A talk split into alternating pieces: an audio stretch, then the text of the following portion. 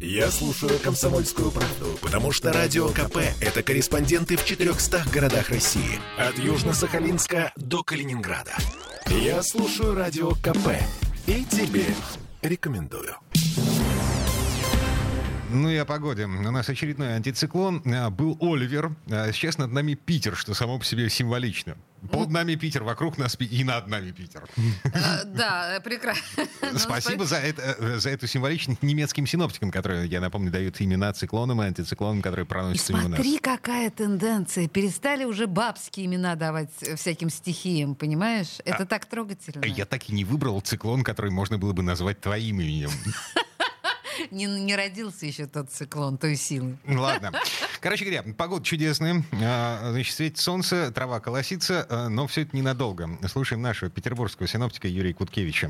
все меняется, поэтому и в природе тоже будут э, на этой неделе наблюдаться изменения. Первая половина недели, можно сказать, даже большая ее часть, э, с понедельника по четверг, такой характер погоды и сохранится. Много солнца, мало облачности, без осадков, ветер слабый, ну и фон температуры примерно такой же. Ночью 0 минус 2, днем до 6-8 градусов э, тепла. Вот. Но в конце недели, вот начиная с пятницы, а также с субботы и воскресенья, вот этот наш устойчивый и такой благоприятный антициклон, который к нам вот эту всю погоду принес, он, в общем-то, свое дело сделал, и он уходит, а на смену ему приходят наши любимые и нелюбимые циклоны. В пятницу уже будет э, облачная погода, ну а дальше в субботу и воскресенье осадки в виде дождя и мокрого снега. Давно не было, вот. Уже днем такого прогрева не будет. Максимум, что она будет подниматься там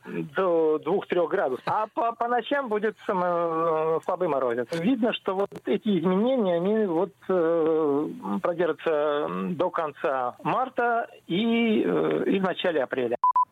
Давно не было мокрого снега, прям соскучились. Слушай, ну подснежники уже уже уже Уже, уже, уже, уже все А сейчас. причем не только в ботаническом саду. На то они и подснежники. Если вы давно не видели, значит, на Маховую. Вот прям там в одном из дворов прям сейчас цветут подснежники. Да много где они цветут, даже в лесу, Еще и в лес за, за подснежниками. под мокрым снегом. Я читал сказку, я видел несколько фильмов, которые так начинались.